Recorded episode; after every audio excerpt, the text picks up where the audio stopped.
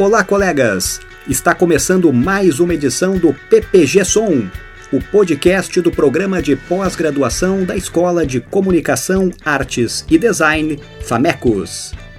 Neste episódio, vamos repercutir o seminário Jornalismo em Tempos de Populismo e Erosão da Democracia, realizado na PUC de 16 a 19 de setembro e ministrado pelo professor João Figueira. Ele é docente da Universidade de Coimbra, em Portugal, e, gentilmente, conversou conosco após o evento.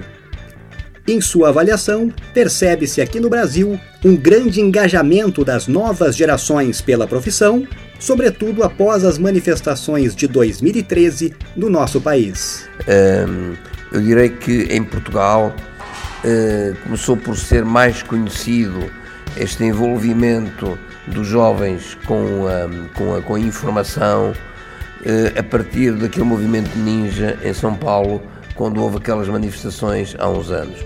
Esse foi, digamos, o primeiro, um, o primeiro caso mais recente, claro, não é?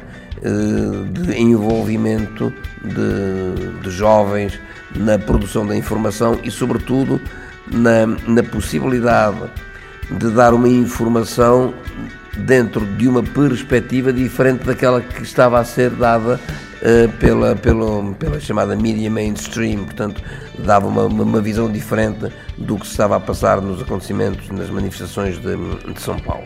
Para o professor João Figueira, independentemente da faixa etária, deve-se ter em mente a importância da produção e do consumo de uma informação correta e completa. Quando se fala no envolvimento do, do, do, dos jovens, eu diria que acho que o envolvimento de qualquer cidadão, seja jovem ou velho, é ótimo, porque eu, eu não, eu bem sei que nós vivemos numa sociedade que privilegia muito a juventude, nós vivemos numa sociedade em que parece que começa a ser complicado uh, ser velho uh, e, portanto, há, essa, há essa tendência para olharmos para aquilo que faz a juventude. Eu entendo que o jornalismo e a informação são tão necessárias, são tão importantes, desde que feitas de forma correta, desde que feitas com, de, de, de forma a, a, melhorar a informação que, que, que, as pessoas recebem e não no sentido de de, de manipular a, a, informação, portanto, seja feita por jovens ou não jovens, é ótimo. Uh, havendo mais pessoas a fazer isso, quer dizer, portanto, que, independentemente dos modelos que, que se praticam, isso só pode querer dizer uma coisa, que é que a informação uh, exigente, a informação competente, a informação completa, correta, confirmada, eh, é, é algo que, que, faz falta, é algo que as pessoas sentem como uma necessidade e isso é ótimo, é excelente. Mas em meio a uma grande quantidade de informação, com variadas opiniões e interpretações, qual deve ser o critério para avaliar uma notícia como falsa ou verdadeira? As pessoas têm que, no fundo, uh, seguir uma prática que é, que é muito antiga, que é serem desconfiadas. Isto é, eh, quando chega alguém que diz aconteceu isto, a primeira pergunta que se deve fazer é como é que soubeste? Ah, vi na, no Facebook, não sei o mas. E, e, estava no Facebook, mas qual era a fonte de informação? Isto é, porque é, é evidente que hoje nós todos vamos buscar muita informação às redes sociais. E nas redes sociais existe tudo. Existem coisas boas, existem coisas muito más, como. Uh, e portanto, as pessoas têm primeiro perceber que uma coisa é a informação uh, corretamente construída e feita com exigência do jornalismo.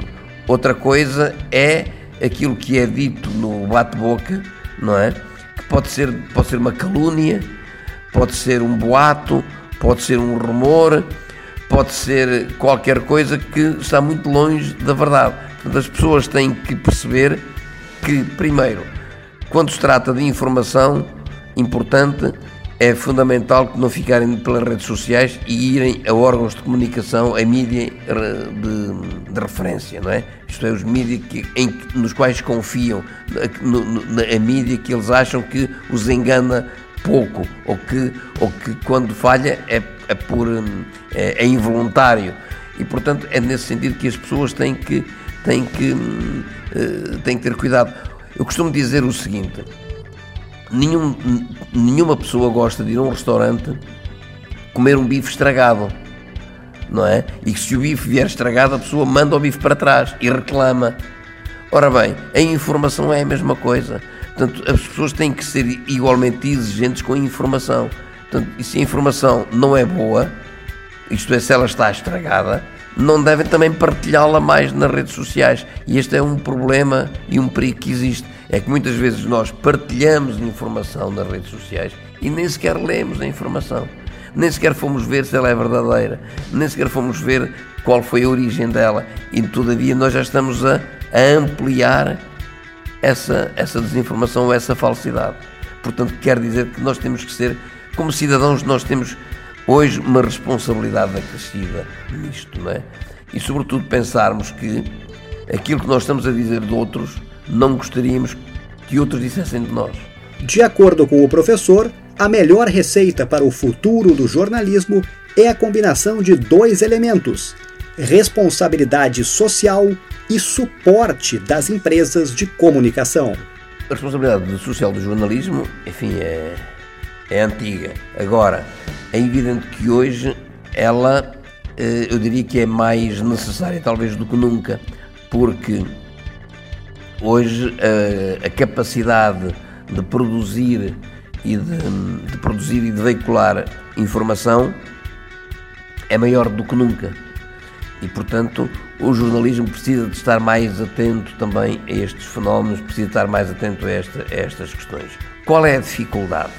A dificuldade é ou reside no facto de o jornalismo até hoje e nos, e nos tempos mais próximos ele é feito por pessoas, homens e mulheres.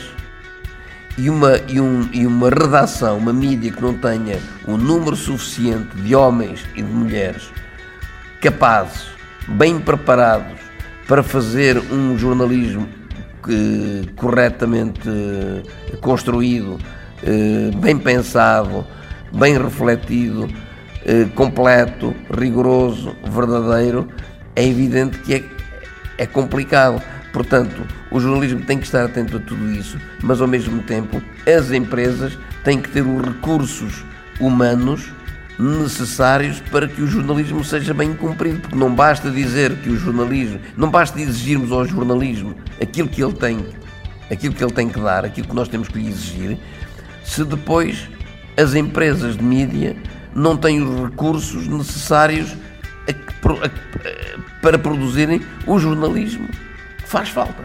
Para concluir, o professor João Figueira agradece pela oportunidade de ter estado entre nós. Não, eu, eu queria, agradecer, queria no fundo aproveitar a oportunidade para, para dizer uma ou duas coisas sobre a minha experiência aqui na, na PUC.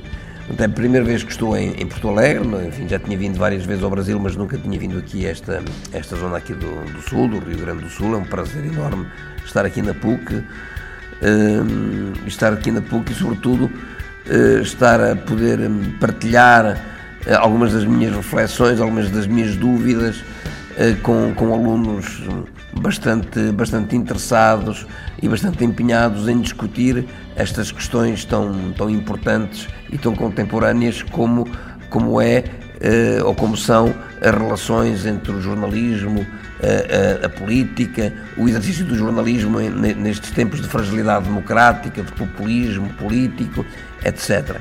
Portanto, isto para mim é um privilégio, uma honra enorme estar, a, estar na PUC, estar com uma turma tão, tão, tão interessada de, de pós de pós-graduação e, portanto, queria agradecer naturalmente enfim, a, a oportunidade e o convite, e o convite que, que, me, que me foi feito e, e desejar a, a todos.